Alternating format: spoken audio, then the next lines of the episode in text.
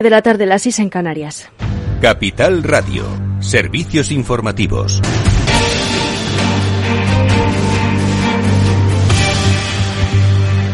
Buenas tardes. Los jefes de Estado y de Gobierno de la Unión Europea pactan mejorar las infraestructuras de interconexión de gas y electricidad europeas, invirtiendo en proyectos nuevos y otros por completar, incluyendo el gas natural licuado e interconexiones de electricidad preparadas para hidrógeno. Para ello abordan eh, por aprovechar, abogan por aprovechar el potencial de la península ibérica en la capacidad de producción de energía renovable y así contribuir a la seguridad del suministro en el marco de la estrategia de reducir la dependencia energética del viejo continente con los recursos de Rusia. Desde Bruselas, tras el Consejo Extraordinario Europeo, Pedro Sánchez. Nos alegra eh, el que, en fin, se haya reconocido que tiene que ser eh, la Unión Europea quien tiene que pagar eh, esas interconexiones. Entre otras cuestiones, porque estamos hablando mm, de capacidades financiadas con el esfuerzo de los contribuyentes españoles que vamos a poner a disposición de la Unión Europea con esas, esas interconexiones. Al mismo tiempo, el presidente del Gobierno se ha abierto a prorrogar las medidas anticrisis más allá del 30 de junio y asegura que el Ministerio de Hacienda ya está evaluando esta posibilidad.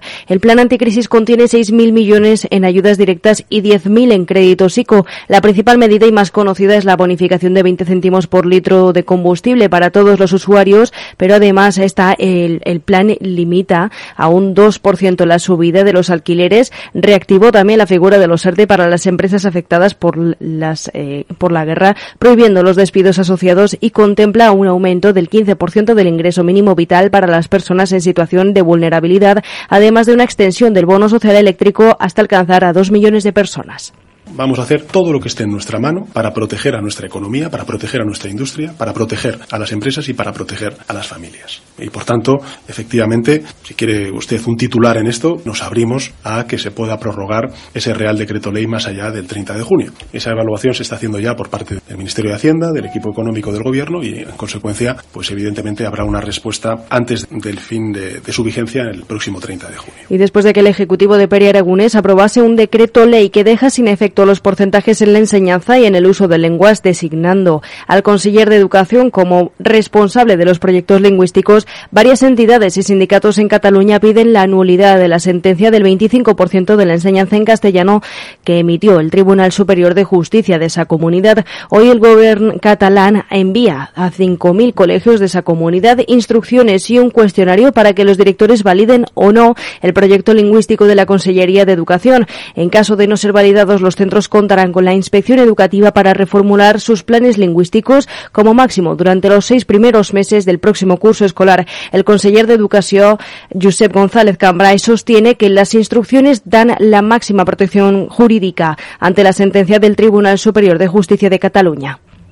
El Gobierno de Cataluña aprobó ayer un decreto ley en el que dotábamos a los centros educativos de escudo jurídico y legal porque es el Departamento de Educación quien se hace responsable de la legalidad de los proyectos educativos que validamos. También explicita la inaplicación de proporciones y porcentajes en el aprendizaje de las lenguas en los centros educativos. Y por lo tanto hoy hemos hecho llegar instrucciones a todos los centros educativos del país en los cuales les emplazamos a verificar si su proyecto lingüístico actual se adecua a la normativa en este sentido, el PSC asegura desconocer dichas instrucciones al no haberlas recibido y subrayan que éstas deben aportar seguridad jurídica a los centros educativos. Aseguran que muchas escuelas ya imparten alguna materia en castellano, por lo que no entienden por qué la Consellería de Educación tiene que buscar subterfugios, dicen, para esquivar la sentencia del 25%. Al mismo tiempo, los comuns han pedido convalidar el decreto ley que aprobó el Gobierno para no dejar a las escuelas a la intemperie. Piden que se garantice la competencia de las dos lenguas cooficiales y aseguran que quien debe dar la cara es la Consellería de Educación ante la sentencia del Tribunal Superior de Justicia de Cataluña. El Partido Popular ve prevaricación en el decreto ley del Gobierno, lo ha dicho la expolítica de Ciudadanos Lorena Roldán, diputada por el Partido Popular en el Parlamento de Cataluña, quien ha anunciado que lo recurrirán ante el Tribunal Constitucional y en respuesta también Vox y Ciudadanos han pedido un nuevo 155. Entre tanto, la inflación en la zona euro se desboca en mayo hasta el récord de 8,1% frente al 7,4% registrado en marzo y presiona al BCE que volverá a reunirse esta semana con una potencial subida de tipos de interés. Es todo por ahora. Continúen informados en capitalradio.es.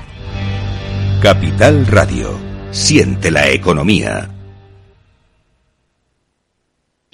¿Buscas dónde hacer el mantenimiento de tu cambio automático? En automatic.es. En Automatic te hacemos el mantenimiento de tu cambio automático con rapidez, calidad y profesionalidad. No te la juegues. Ven a automatic.es. Hacemos el mantenimiento de tu cambio automático en un express. automatic.es. Invierte en acciones o ETFs sin comisiones. Tesla, Netflix, Amazon, Banco Santander, Telefónica, miles de acciones de los 16 mayores mercados bursátiles del mundo. Cero euros de comisión, hasta 100.000 euros de volumen mensual. Abre tu cuenta 100% online en solo 15 minutos. xtb.es. Riesgo 6 de 6. Este número es indicativo del riesgo del producto, siendo uno indicativo del menor riesgo y 6 del mayor riesgo. ¿Necesitas saber el valor de tu empresa o una evaluación de su sostenibilidad? ¿Necesitas un informe reconocido, solvente y de calidad para negociar con eficacia una compra o venta? ¿Lo necesitas para acreditar su valor o sostenibilidad ante terceros? ST Sociedad de Tasación, entidad homologada por el Banco de España, es tu mejor opción. Visítanos en stvaloratuempresa.es o llámanos al 91 436 0205. Si te gusta el pádel, en Capital Radio tenemos tu espacio. Todos los martes a las 22 horas saltamos a la pista para contarte la actualidad del World Paddle Tour, los torneos amateur, las novedades de las marcas y toda la actualidad relacionada con el segundo deporte más practicado de España. Esto es Paddle, los martes a las 10 de la noche en Capital Radio.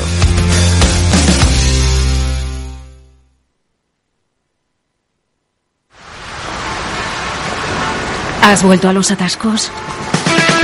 Forma parte de la vida de Madrid y esa vida va aparejado con atascos. Realmente el atasco que te absorbe la energía es el de la entrada a trabajar o cuando llegas tarde a una reunión o cuando vas a dejar a tu hijo en el colegio y va a perder y va a, perderse la primera hora de clase. Cuando vengas a Madrid, chulona mía, Reconduce tus números. voy a ser temperatriz de lavapiés. Desatasca tus inversiones. Y alfombrarte con claveles la gran vía. Recalibra tus cuentas. Bañarte con vinillo de Jerez. Que no se atasque tu economía. Sintoniza Capital Radio. No me gusta el mundo atascado.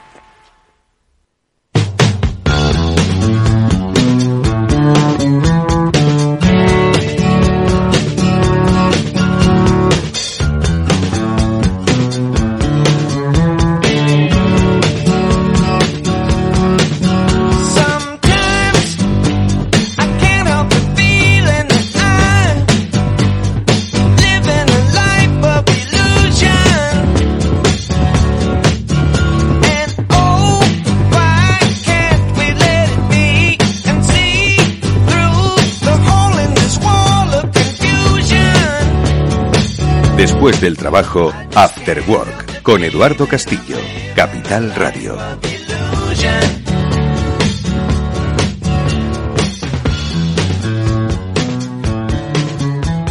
¿Qué tal amigos? Buenas tardes, bienvenidos un día más a este After Work que ya comienza en Capital Radio. Hoy análisis económico de la cruda realidad económica que nos rodea y que ojalá los análisis que ahora Félix López y Chimo Ortega compartan con todos nosotros nos den ciertas gotas de optimismo, pero tal y como está la inflación, eh, pues yo creo que no pinta nada bien el, sobre todo para el bolsillo, el ciudadano, que es el que nos preocupa, ¿de acuerdo? Y luego todas las derivadas, porque con ese bolsillo pues se compran casas, que por cierto se compran muchas casas y más caras además. Se invierte en bolsa, aunque eso está un poquito, un poquito, en fin, eh, poquito flojo, ¿eh? Para los que hayan invertido en los últimos tiempos. ¿Y qué más cosas? Pues eso, y para quien llene el depósito de gasolina, quien eh, le subieron el salario mínimo interprofesional, pues parece que se, se, pues la subida parece se la ha comido ya la inflación. En fin, son muchas cosas que mm, eh, suceden a nuestro alrededor y que, como digo, vamos a analizar con, sin ruido, con, con cierta lógica y sentido común, eh, pues para ver cómo podemos actuar. Si debemos pues eh, gastar poco, aumentar el ahorro de los españoles, o debemos gastar, ahora que además va a venir el verano. Bueno, pues de eso, como digo, hablaremos ahora con Félix López y con, y con Chimo Ortega. Y también, por cierto, que aprovecharé que está por aquí Chimo Ortega eh, para hablar de un tema que ya lo hemos comentado, por otro lado, en algún, en algún programa, que es el del mercado de los coches de segunda mano. Eh, hace apenas un año estábamos hablando de que es que había cola, lista de espera para comprarse un coche nuevo, ¿no? Y que además que habían aumentado de precio considerablemente algunas marcas, un 40%, lo comentábamos aquí con un gráfico que se trajo Félix de las marcas en Estados Unidos. Bueno, pues hoy el mercado de coches de segunda mano, vamos, es que está, está que lo rompe. Y es que, ¿cómo estarán las cosas? Que mm, tenemos que volver otra vez a comprar coches usados. Eh, ¿Kilómetro cero o, o con 80.000 kilómetros? Bueno, pues de ese mercado hablaremos también, eh, porque además se producen movimientos empresariales que, que dan cuenta de la importancia que está adquiriendo, como decimos, este, este mercado. Bueno, pues de eso, amigos, hablamos en este Afterwork, que tiene a Néstor Betancor gestionando técnicamente eh, este programa. Y venga, vamos a saludar enseguida a Félix López, pero vamos a seguir escuchando la buena música que nos pone esto.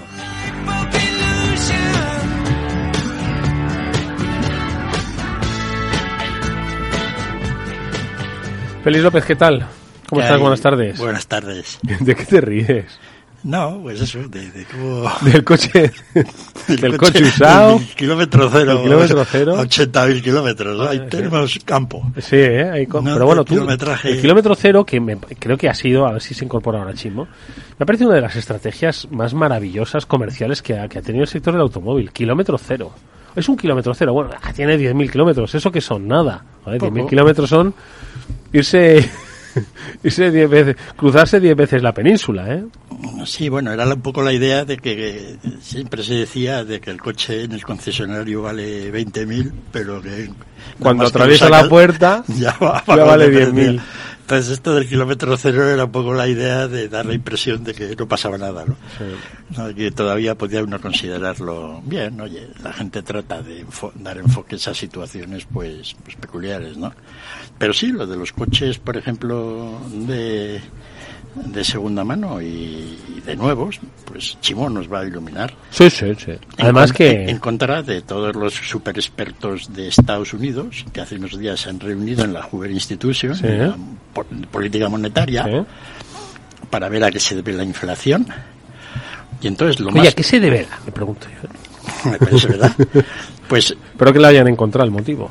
pues ya te digo yo que no. Porque, por ejemplo, de los coches ni hablaron nada.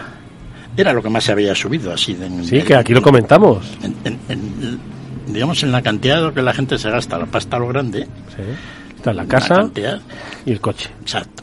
Pues el coche había subido lo que ya comentamos tiempo y Sí. los coches de segunda mano, ni te digo, ¿no?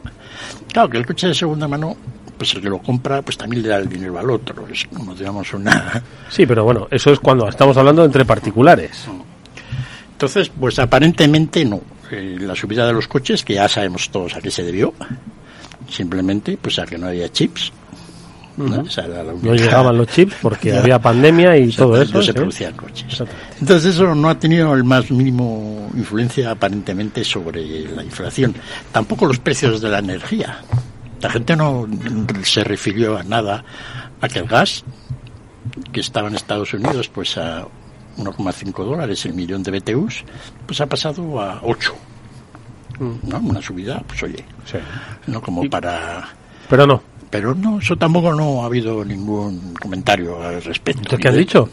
Pues que era simplemente de, pues que se debía a- al dinero que ha lanzado la FED y el gobierno federal con pues, el helicóptero. Al Hemos helicóptero. regalado el al dinero. easy- al easy money. Easy money. Y entonces, pues allí estuvieron toda una serie de gente, Larry Summers, ¿no? Clarida, Taylor, eh, Cochrane, todos jefazos de Sí. todo esto, ¿no? De la teoría monetaria, explicando que, que, bueno, pues que ha ocurrido lo que ellos habían previsto hace muchos años que iba a ocurrir. Cuando hay más dinero en circulación, pues la gente pues está más, Entonces ya saben. más alegre. Entonces hubo... claro, Desenfunda más rápido la cartera. En muchos otros países no ha habido manguerazos. ¿No? Y la inflación está donde está. ¿Por Ah, qué? calentita. ¿Por qué en Letonia, Estonia y Lituania hay inflaciones del 14 y el 15%? No me consuela, ¿eh? No, tam- a mí tampoco. No me consuela. Es, es la que tienen. Debe ser que están más cerca de Rusia o tienen algún problema de contagio. Bueno, pues ahora vamos a hablar de inflación, ¿eh? Pero antes, saludo a Chimo Ortega. Chimo, ¿qué tal? ¿Qué tal? ¿Nos escuchas? Hola Eduardo Castillo, se escucha muy bien. Bueno, pues eh, ahora enseguida vamos a hablar del mercado de segunda mano, que es el que mm, yo creo que también es, es, eh, muy identificativo ¿no? de lo que está ocurriendo en, en la economía. Pero estábamos hablando de la inflación y es que pues hemos vuelto a conocer otra vez el dato, hemos vuelto efectivamente a conocer cómo pues eh, la subyacente, que es la que dicen, bueno, descontando los precios de la energía y de los eh, alimentos no elaborados, pues es eh, muy preocupante, ¿no? Porque es el que más impacta, ¿no? Al, al, al, al de los a los ciudadanos y el que está menos sujeto, ¿no? Pues a las vicisitudes eh, del, eh, de los encarecimientos de los precios de la energía derivados de en los conflictos que hay en el mundo, etcétera, etcétera. Entonces, pues oye, es muy preocupante. Eh, En Estonia entiendo que por lo que dices que más todavía, pero bueno, en España estamos otra vez cerca del 9%, Félix. Bueno, estamos, eh, eh, comparado con hace un año, los precios son un 9%, que era más o menos lo del mes pasado, y vamos a estar así un ratillo, ¿no? Hasta que la subida de precios que hubo en el verano el año pasado, pues si ahora no existan, haga que la inflación pues se reduzca mucho, ¿no? Hemos estado comentando antes, ¿no? No es que sea consuelo, pero yo no veo que los precios puedan ya subir mucho más, salvo que sigan produciéndose catástrofes como las que hemos tenido, ¿no? No puede haber más, ¿no? Pero entonces el problema no va a ser la inflación, ¿no? El problema van a ser las catástrofes. Entonces, si la cosa es más o menos se pone al día, pues yo creo que dentro de un año veremos inflación cero. En Estados Unidos igual no, porque en Estados Unidos sí están subiendo los salarios. ¿no? Estados Unidos la medida de subida salarial es del 5%. Y la gente que ha cambiado de empleo, que siempre cuando cambias de empleo es para ganar un poco más, pues tienen subidas del 7%, ¿no? Lo que reajustando un poco la cesta de la compra, el americano medio, pues la inflación no le perjudica. ¿no? Habría que ver, mm, tan interesante, ¿no? Por ejemplo, eh, cómo es posible que si este año el PIB español va a crecer poquito, pero va a crecer un 2 o un 3%, ¿ah? como la gente se vuelve más pobre. No encaja, ¿verdad? Es decir, si todos los españoles somos más ricos este año que el pasado, pues esto de la inflación, de que pedimos poder adquisitivo, etcétera, influirá. Pero al final somos más ricos, es un- una especie de milagro, ¿no? De que, ¿cómo puede producirse esto, no? Entonces, que los efectos económicos de la inflación son muy complicados. ¿no? a la hora de, de analizar, ¿no? Una de las cosas que está clara es que, hombre, mm, si no lo ganan las rentas del trabajo, ni lo ganan los pensionistas, ni- ¿no? Pues lo tienen que ganar los capitalistas, digamos. Pero los capitalistas están perdiendo ingentes cantidades de dinero por otra parte, ¿no? Porque todos sus activos Entonces, ¿dónde está yendo? menos. Porque el dinero no se destruye. Bueno, eh, eh, no cabe duda de que una de las cosas positivas es que vamos a tener mucha menos deuda real. Esa deuda pública, pues la liquidamos rápidamente. Si tuviéramos tres años de estos, pues enseguida quedaríamos a nivel de, de gente. Entonces, pues, bueno, pues lo que ocurre normalmente en estos. En, el gobierno es eso, los futuros impuestos pues serán menores, en teoría. ¿no?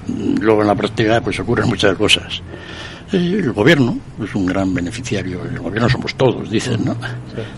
Pues es un gran beneficiario de este proceso y, y bueno, pues como somos todos, pues algo nos beneficiamos. Es decir, que perdemos en el precio del aceite de cacahuete o de girasol y ganamos en el... En hospitales. En todos somos todos. ¿No? Sí. En educación y en Claro, salud. eso, como eso no se ve tanto, o en futura deuda pública, futura deuda pública. entonces los efectos de la inflación son muy complicados, ¿no? A la hora de, de- de ver cómo... mm, Aquí lo hemos dicho siempre, ¿no? Es decir, en los años pasados, una inflación más alta hubiera sido muy buena para España. Entonces yo no me quejo tanto ahora, ¿no?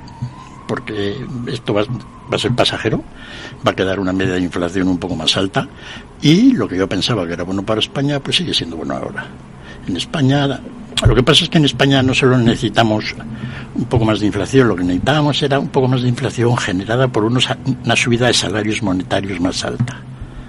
Entonces, cuando digan que hay segundas rondas... porque Por esto- por easy money, pero vía salarios. Exacto, exacto. Entonces, eso es lo que no veo yo que en Europa vaya a ocurrir. ¿no? Tenemos a los alemanes que están ahí, ¿no? tienen la llave bien cerrada. ¿no? La subida del salario nominal del trabajador alemán es la variable más importante de la eurozona, dejando a todas las demás variables en la nada prácticamente.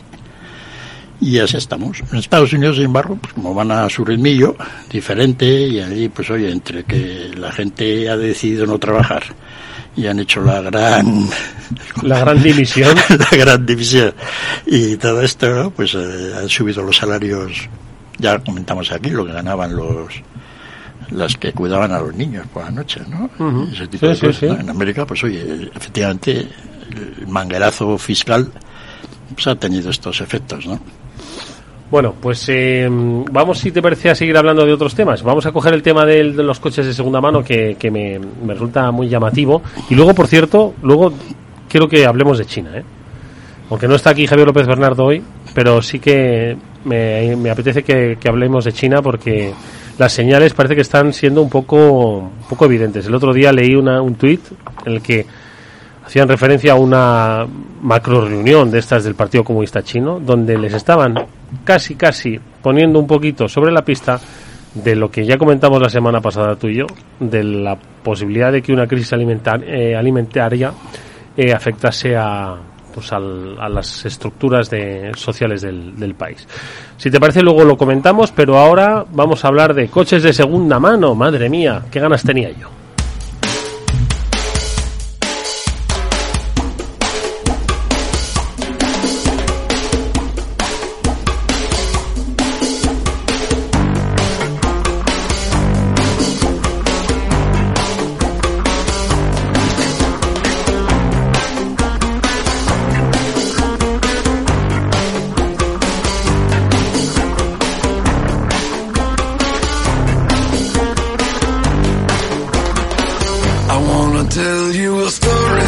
Yo siempre me he preguntado, bueno, siempre ha sido un business. Hay determinados pueblos en España, si uno se fija, que el pueblo pues es muy pequeño, pero no hay nada más que eh, concesionarios, o bueno, concesionarios, y es que no lo quiero llamar tiendas, vendedores de coches de segunda mano. Yo, en muchos pueblos que conozco, de verdad, digo, pero, pero si aquí no hay nada más que coches de segunda mano. Y yo siempre me he preguntado, digo, ¿este, este business cómo será? El, negocio de segunda mano, ¿no? Mira que se ha dado vueltas y vueltas, ¿eh? Que hay muy buenos negocios ahora mismo vinculados al, al de segunda mano, pero tanto como para ahora sea objeto de deseo, Chimo, eh, ¿qué es lo que está pasando con el mercado de segunda mano? El- y, por cierto, va- y antes que, claro, no estabas todavía con nosotros, estábamos hablando Feliz y yo del concepto comercial de kilómetro cero, ¿no? Que fue quien se lo inventó, espero que le hayan dado un- un buen sueldo, ¿eh? Porque fue un creo que un reclamo comercial interesantísimo, ¿no? Pero por coche de segunda mano, ¿qué entendemos? El que tiene 200.000 kilómetros, el que tiene eh, 10 kilómetros solo, ¿cuál es? ¿Por qué es tan, tan atractivo ahora mismo este negocio? Eh, mira, eh, se entiende cualquier coche que ha sido usado, independientemente de su número de kilómetros, ¿vale? Cualquier coche que ya ha sido matriculado, ha tenido un propietario distinto al fabricante o al concesionario, es decir, una matrícula con la que poder rodar por la calle y, eh, y ha sido usado durante un tiempo, puede ser unos días o puede ser unos años. Eso es un vehículo usado, ¿vale? Eh, ¿Por qué es tan cotizado? Porque no hay. Porque no hay coches nuevos. Entonces, como no hay coches nuevos, es verdad que en España siempre teníamos un déficit. En España comprar un coche usado es como teníamos el mito de era no llego a comprar un nuevo, comprar un usado, cuando en muchos otros sitios es eh, mm, no hay ningún problema porque el coche que quiero no accedo al precio por caro, pero quiero ese coche, con lo cual me lo compro usado con todas las garantías seminuevo, casi siempre que cuando digo seminuevo es un coche de menos de 5 años y, y accedo al coche que quiero o que necesito. Bueno, en España no pasaba eso, con la pandemia se ha acelerado y se ha acelerado también mucho con eh, el problema de que no hay coches nuevos. Como no hay coches nuevos, pues todo lo que hay usado se vende, se vende bien y se vende caro. Pero, eh, es decir, no hay coches nuevos y entonces la gente necesita un coche usado porque su coche ya está viejo, ¿no? Es decir, Eh, claro. esto es consecuencia del envejecimiento del parque móvil español. Exacto, a ver, el que compra un coche usado hay dos razones. El problema es que el coche usado, hoy en día, el coche que llamamos de ocasión, eh, ese coche el problema es que muchos de esos coches tienen más de 10 años, con lo cual no sirven para eso que yo te decía, o el renovar el parque o acceder al coche que quieres. Lo que estás buscando es una movilidad al menor precio posible. Eso tiene dos problemas. Uno, la seguridad vial, porque el parque envejece y cada vez los coches, pues al envejecer, van siendo menos seguros, aunque si los conservas bien, bueno, pues ganas algo, pero la mayoría no están bien conservados ni cuidados. Y por otra parte, eh, pues que son coches mucho menos eh, responsables medioambientalmente. Eh, hace ya unos cuantos años entró el Euro 6, lo ideal sería que tuviéramos un parque que no tuviera eh, ningún coche que no fuera Euro 6, pero no es verdad. Actualmente más de la mitad del parque tiene más de 13 años, cambia de manos permanentemente, por eso esas matriculaciones tan elevadas de usados, pero sin embargo con los coches que, que serían buenos para renovar el parque, para esos coches jóvenes que que no comprara un coche nuevo pudiera acceder a ellos, te digo 5, máximo 8 años, pues las ventas no van tan rápido como parece. Entonces, el vehículo usado está sirviendo para dotar de movilidad, pero no está sirviendo para lo que debería servir, que es renovar el parque, dar movilidad a mayor número de personas y hacer que el parque sea más sostenible, el parque de vehículos. Pues para eso no está valiendo porque la mayoría de las transacciones son de más de coches de 10 años. Félix. En todos los países con renta per cápita más baja, pues los coches de segunda mano son más caros comparados con los nuevos que en otros, ¿no? Todos sabemos, pues, el mercado de coches de segunda mano belga o por ahí, ¿no? Donde todo el mundo, pues, no todo el mundo, pero la gente que quería comprarse un Mercedes barato de segunda mano, pues iba allí y se lo compraba.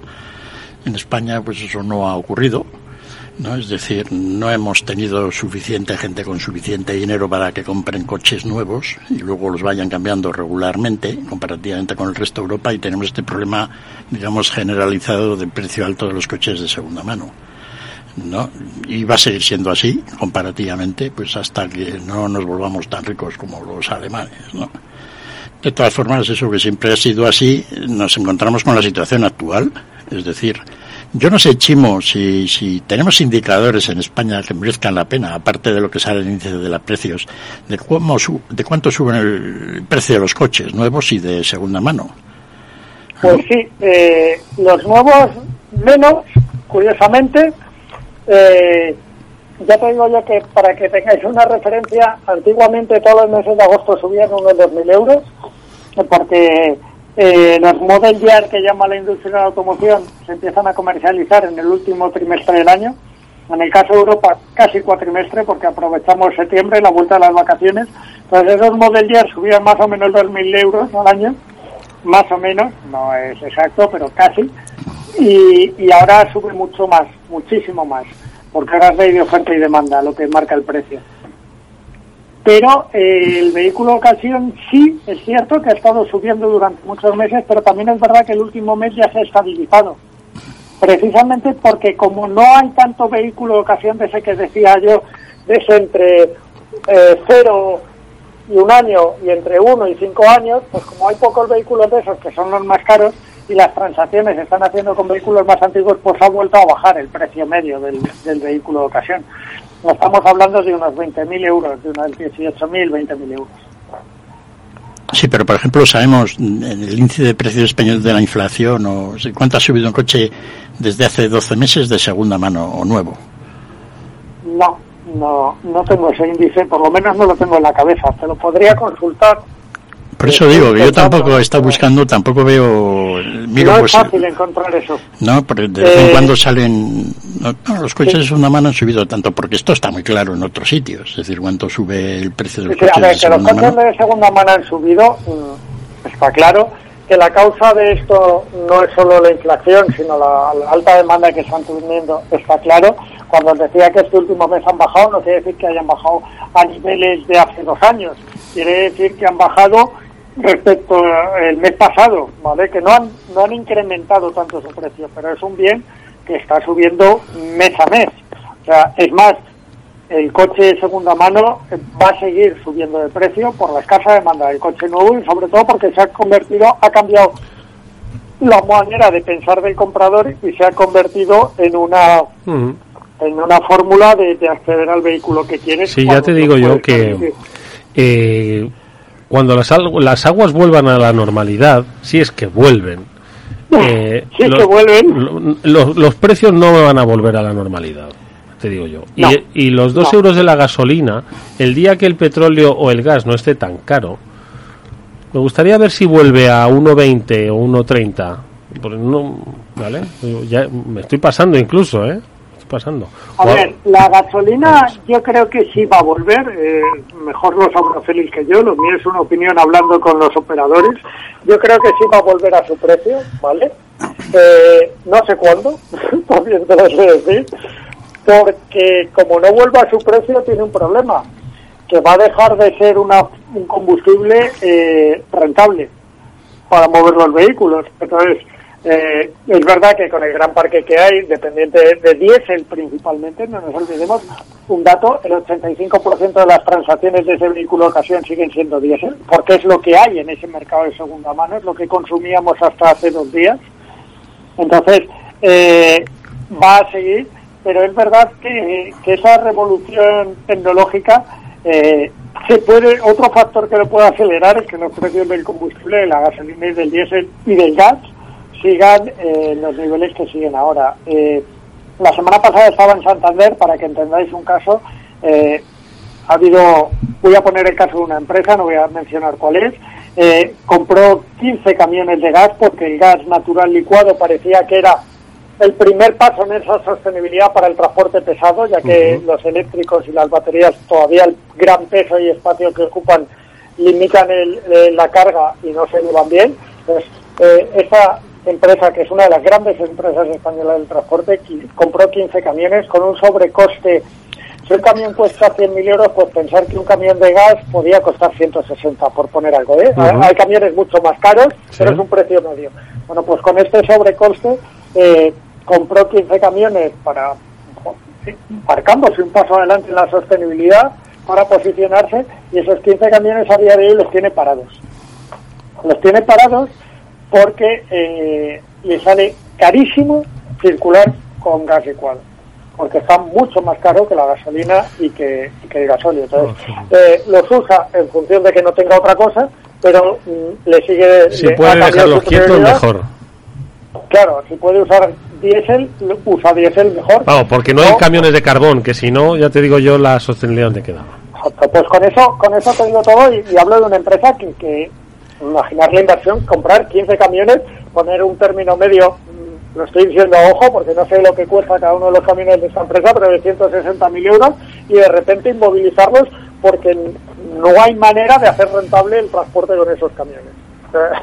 La broma de la sostenibilidad y de la apuesta tecnológica le ha salido Eh, muy caro. Siguen- hecho, yo hablaba con el presidente de la empresa y me decía... Da mucha rabia, ¿eh? Da mucha rabia porque, oye, porque creo que hay que eh, hacer acciones que contribuyan a la sostenibilidad del planeta, más en este desarrollo, Claro. ¿no? Industrial, y tecnológico ayuden, y y que social. ayuden a, a iniciativas como esta, la Pero, gente que madre mía. que está- imagínate el problema es es una gran empresa pero hay muchas empresas más pequeñas de transporte que han elegido ya os digo hasta hace dos días el gas era la solución inmediata para el transporte para ser más sostenible eh, y han elegido eso y tienen cinco camiones y han comprado uno con el esfuerzo que eso supone, porque la flota se renueva un poco a poco, es decir, cada año cada, va renovando uno o dos camiones máximo. Imaginar el esfuerzo que ha supuesto para esa empresa y que ahora, eh, que no tiene camiones para, para sustituirlo, uno de los transportes, además de que sea imposible amortizarlo, el co- sobrecoste que tenía, además de eso es que le sale más caro cada vez que lo pone a operar. O sea, es que eh, se va a llevar a la ruina a algunas empresas de transporte, por ejemplo, la subida. Y no hablamos de ello. Bueno, dejando gas aparte y volviendo al coche de segunda mano, pues, Eduardo, pues antes ha lanzado el lamento ese generalizado De del que, que piensa no- que las cosas que suben no bajan. Exactamente. No, pero si el precio de los coches nuevos bajan como debiera bajar, no, pues entonces los coches de segunda mano bajarán. No bajarán bastante, ¿no? porque han subido mucho.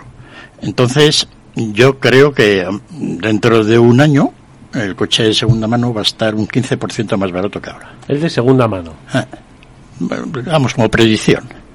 No, no vamos a podernos enterar porque como si no hay índices de lo que valen, pues no. Pero los coches de segunda mano, sí va a haber más producción de coches mundial nuevos, que parece ser que sí, el tema de los chips parece que se soluciona. Y si no hay un boicot generalizado de los fabricantes a no producir más, porque ven que esto les va bien, pues tendremos más coches nuevos, precios más baratos de todo.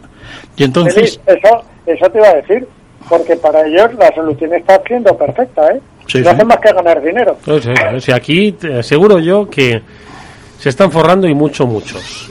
bueno, pero a la, ¿La larga, gasolina va a bajar de los dos euros?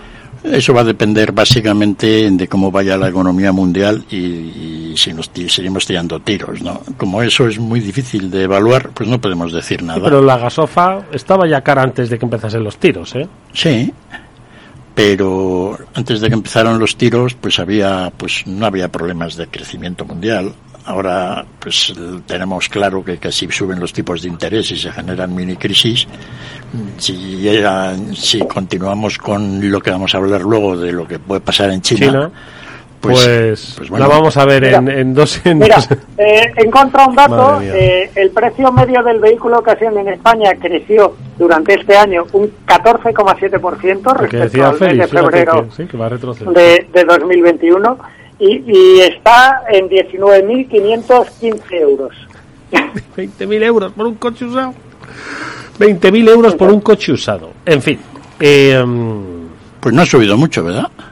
No, que va. Digamos, para, Solo pa- para el nivel 15%. yankee andamos todavía aquí. exactamente, todavía tiene Bueno, recorrido.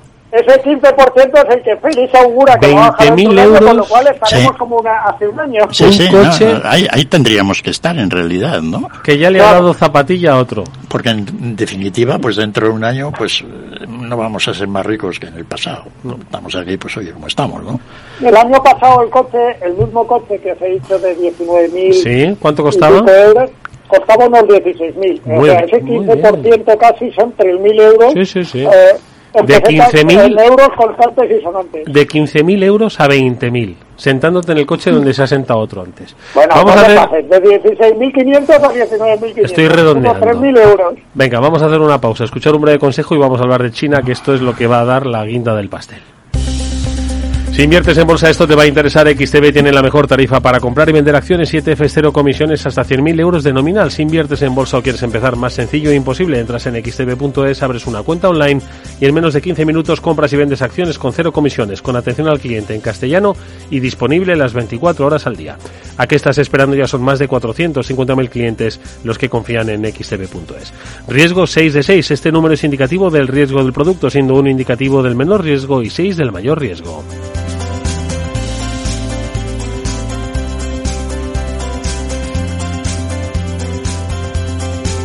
After Work con Eduardo Castillo. ¿Qué es ir más allá?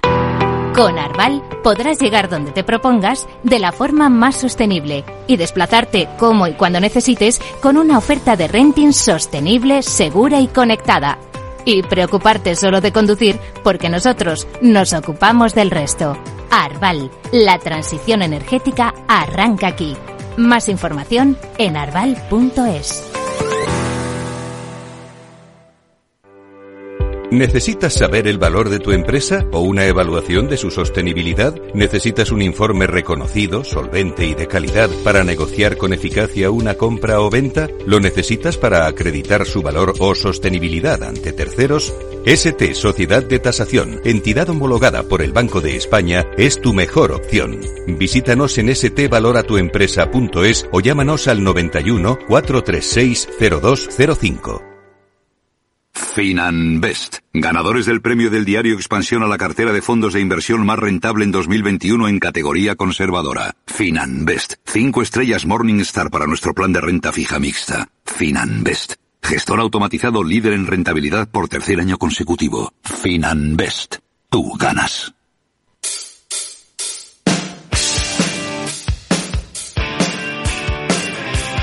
Eduardo Castillo en Capital Radio. After Work.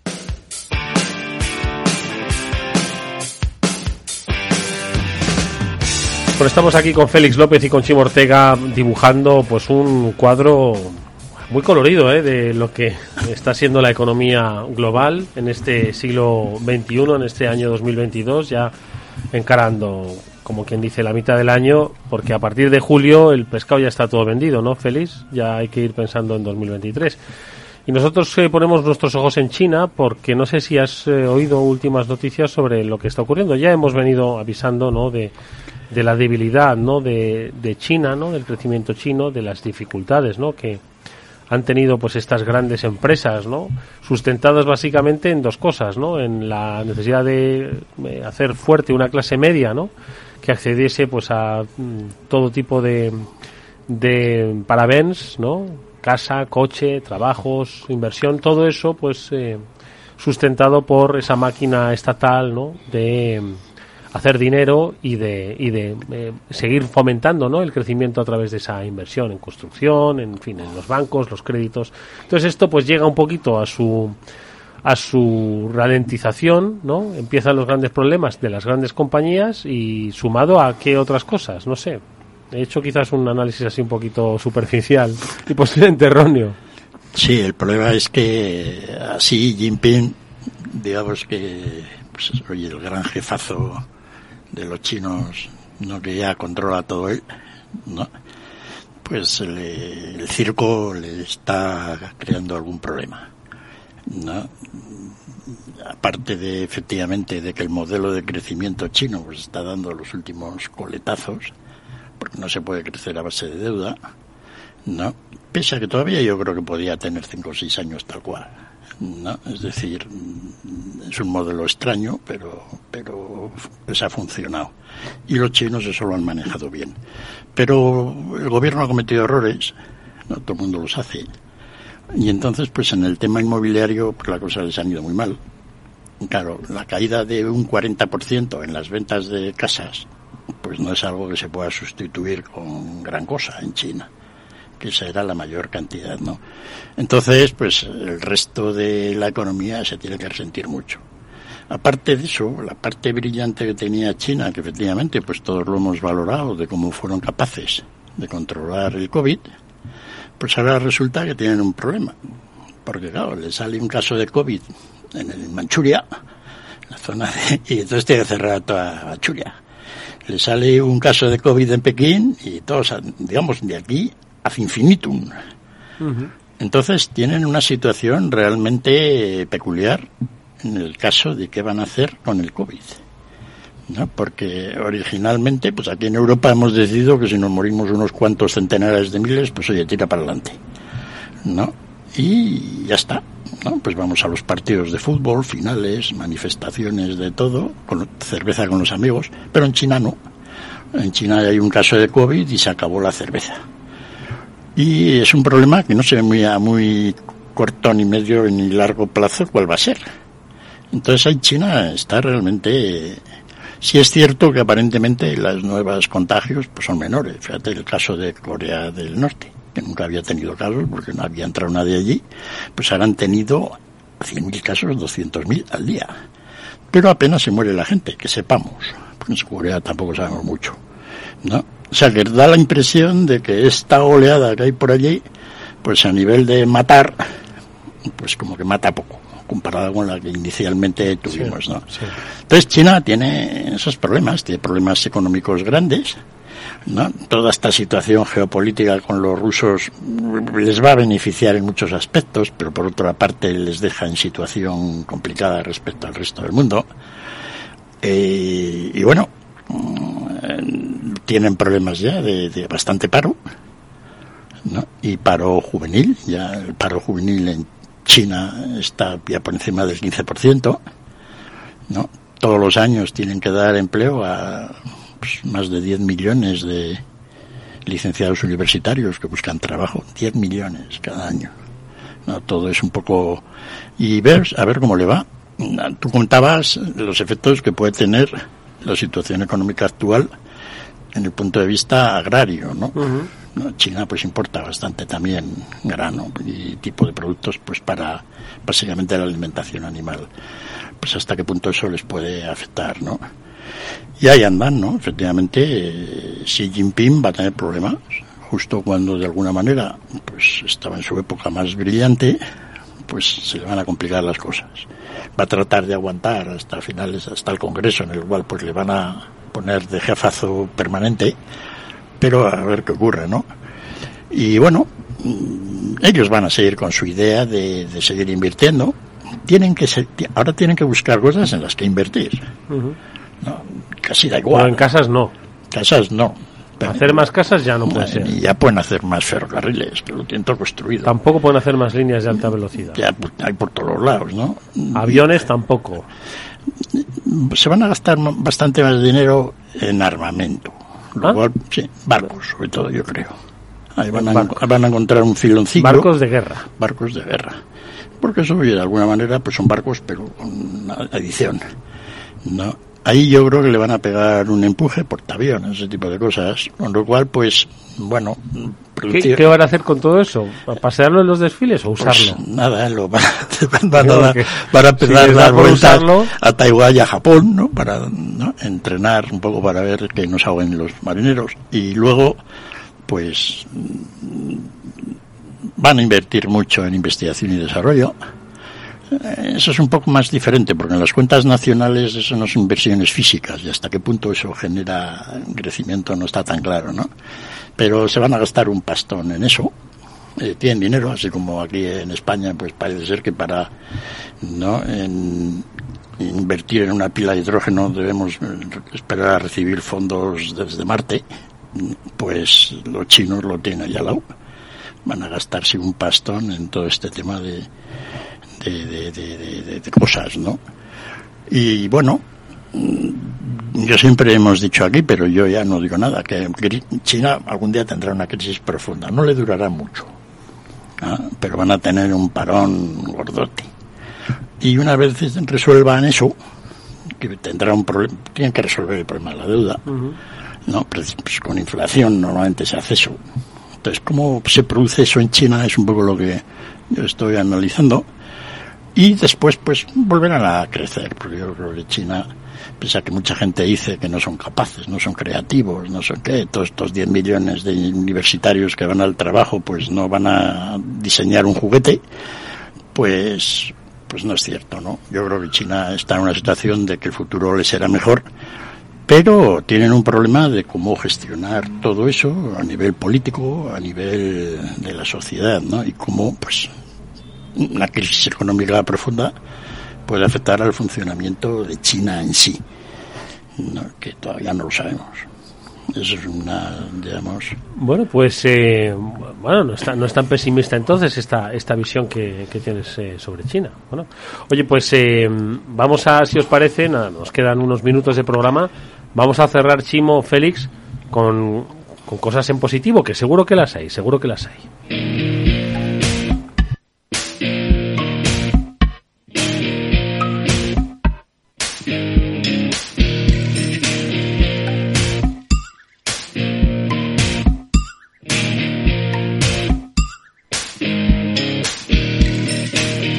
Venga, cerramos con algo en positivo. Ahora bien, Chimo, no sé dónde encontrarlo, la verdad. Bueno, hay operaciones en tu sector. Lo que pasa es que derivado precisamente de esto que hablábamos antes, ¿eh? del, del sector de segunda mano. ¿eh? Chimo, nada, Chimo se ha ido. Chimo se, ha- se nos ha desconectado. No quiere dar noticias la, cosa positiva no lo veía, no lo veía muy. Y tú ves, eh, bueno, tú has, has, eh, has visto cosas positivas. Hay más cosas positivas, Félix, que te llame la- Por cierto, luego me lo cuentas antes de terminar. La semana pasada que tuvisteis la reunión de, de los premios Germán Bernácer, ¿dijeron cosas interesantes o no? Sí, es decir, la, la- tuvimos una conferencia de entre pues premiados del premio Germán Bernácer, pues hay gente realmente ilustre ya, no algún día alguno será premio Nobel, ¿no? Y miembros que habían sido pues miembros del tribunal que daba los premios, ¿no? Charles Goodhart o Marisin, es decir, gente realmente que en temas de la política monetaria en Europa pues son auténticos jefazos, ¿no? Y bueno, pues esta gente siempre dice cosas, ¿no? Pues estaba Philip Lane, que como ahora pues es uno de los miembros del Consejo del Banco Central Europeo, pues le decían si un poco la idea esa pues monetaria, un poco lo que decía un Marisi, que es tirando pues al concilio, ¿no? Oye, no llega el Banco Central Europeo tarde con la subida de tipos, etcétera, para controlar el tema de la inflación. Y entonces, pues, Philip Lane decía que no, que si hubieran subido los tipos hace uno, dos meses o tres, la inflación sería la misma hora. Yo estoy de acuerdo con él, más o menos, así en líneas generales. Entonces hubo, pues, algún otro, me acuerdo, ¿no? pues que de un repaso a cómo la guerra de Ucrania y toda la situación del petróleo podía impactar en la economía en la economía europea. Le salió un poco deslavazada y la gente no sabía muy bien de qué iba, pero yo creo que para mí fue la conferencia más interesante, porque de alguna manera venía a reflejar que no tenemos ni idea.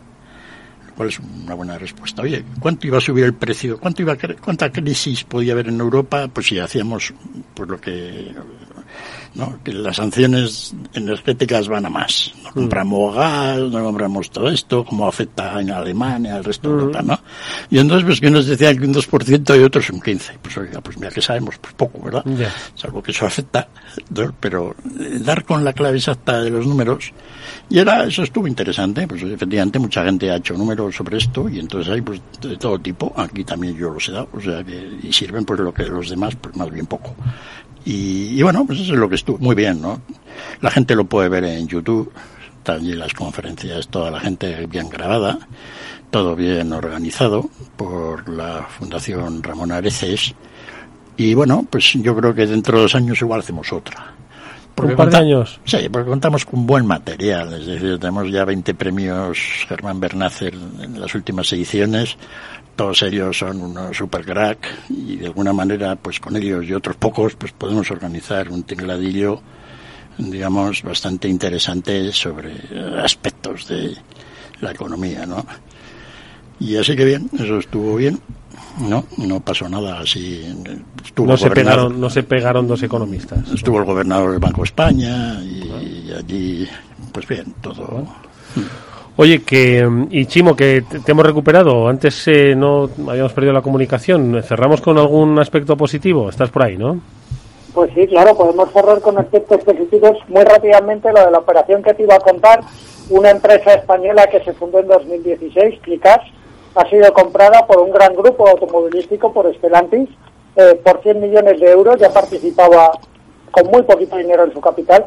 Y, y el buen hacer de los emprendedores españoles ha hecho que esa compañía en poco más de cinco años va a ir a 100 millones de euros para que veáis lo atractivo que es el mercado de ocasión y en qué punto se encuentra. ¿Qué te parece? ¿100 millones? ¿Cuánto han pagado? Sí, 100 Eh, 100, 100, han pagado 100 por una compañía que fundaron dos emprendedores españoles eh, que ellos mismos iban a ver, peritar los coches, estaban en un garaje y hoy vale 100 millones de euros y una importante referencia dentro del mundo del vehículo ocasión, para que veáis. Que era mucho negocio por internet o. mucho todo el negocio era por internet de hecho en 2016 fue muy disruptiva eh, y te valoraban el coche te lo financiaban te hacían todos los servicios eh, de manera online y eso ha sido lo que ha hecho que este grupo que ahora pretende posicionarse de forma más intensa en el mercado del vehículo ocasión pues haya decidido que la mejor manera es comprar el saber hacer sobre todo de, de clicar Bueno, a- a- ahora lo interesante, digamos, para cómo puede esto afectar al crecimiento económico, pues inversión extranjera, ¿no? Viene el grupo Stellantis y compra una empresa local, invierten, pues de momento no cambia nada.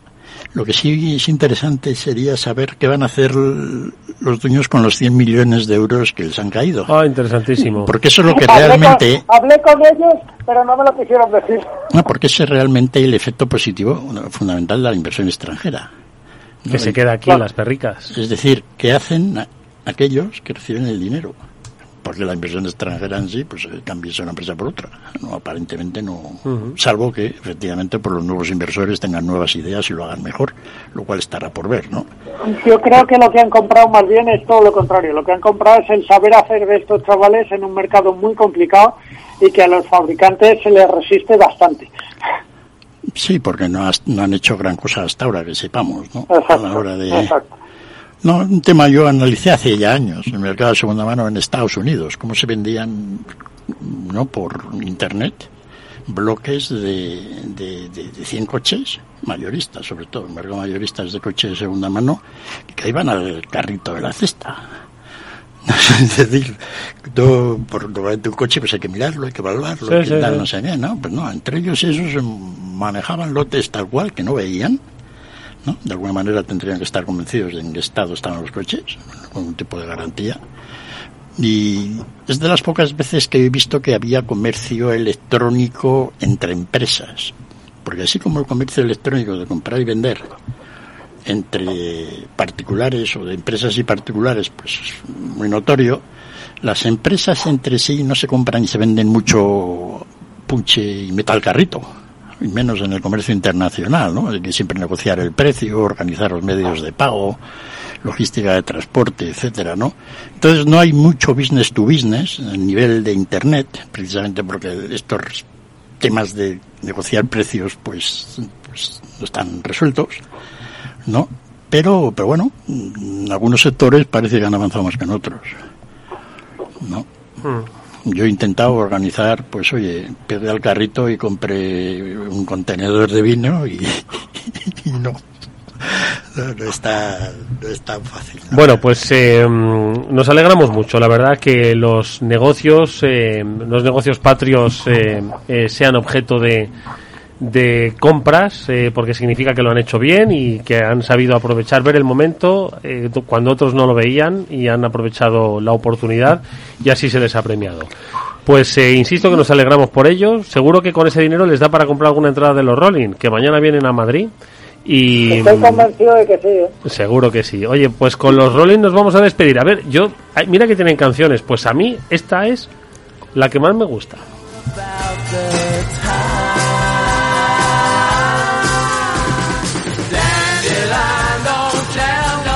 No irás tú al concierto, ¿verdad? No tengo esa suerte. Vale. ¿Y Néstor? ¿Néstor va a ir? Tampoco. Félix, entiendo que tú no. Eh, ya, me, eh, ya me gustaría, pero no es esta la canción que más me Ahora, gusta. ahora No, vamos en no, tuya y di que tú sí vas, anda. Sí que sí. di. ¿Cuál es la canción que más te gusta de los Rolling? Pues la mejor canción de los Rolling.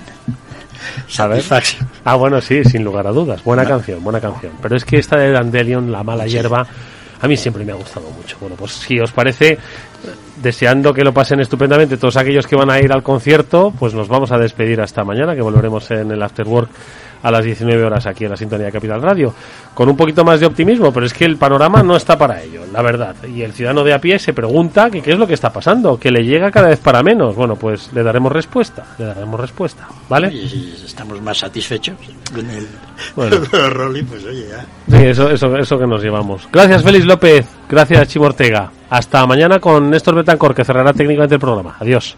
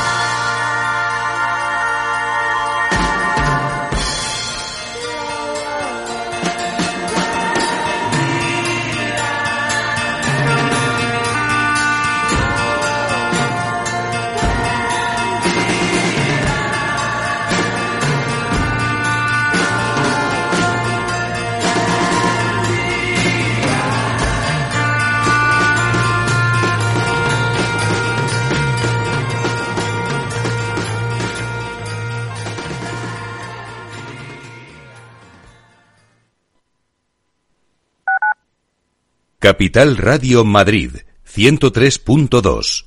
Nueva frecuencia, nuevo sonido. Si quieres mejorar tu formación o tu empleo, apúntate a los cursos gratuitos de formación profesional para el empleo de la Comunidad de Madrid. Podrás elegir entre más de 14.900 cursos. Infórmate en tu oficina de empleo o llamando al 012. Financiado por el Ministerio de Educación y Formación Profesional. Comunidad de Madrid. Escucha cada jueves a partir de las 10 y 5 de la noche en Líderes Globales las entrevistas que Raúl Castro nos trae desde Florida. Personas inspiradoras de habla hispana que han destacado en sus actividades más allá de nuestras fronteras y que nos dejan sus enseñanzas y aprendizajes desde el punto de vista más personal. Líderes Globales con Raúl Castro en Capital Radio. Capital Radio. Siente la economía.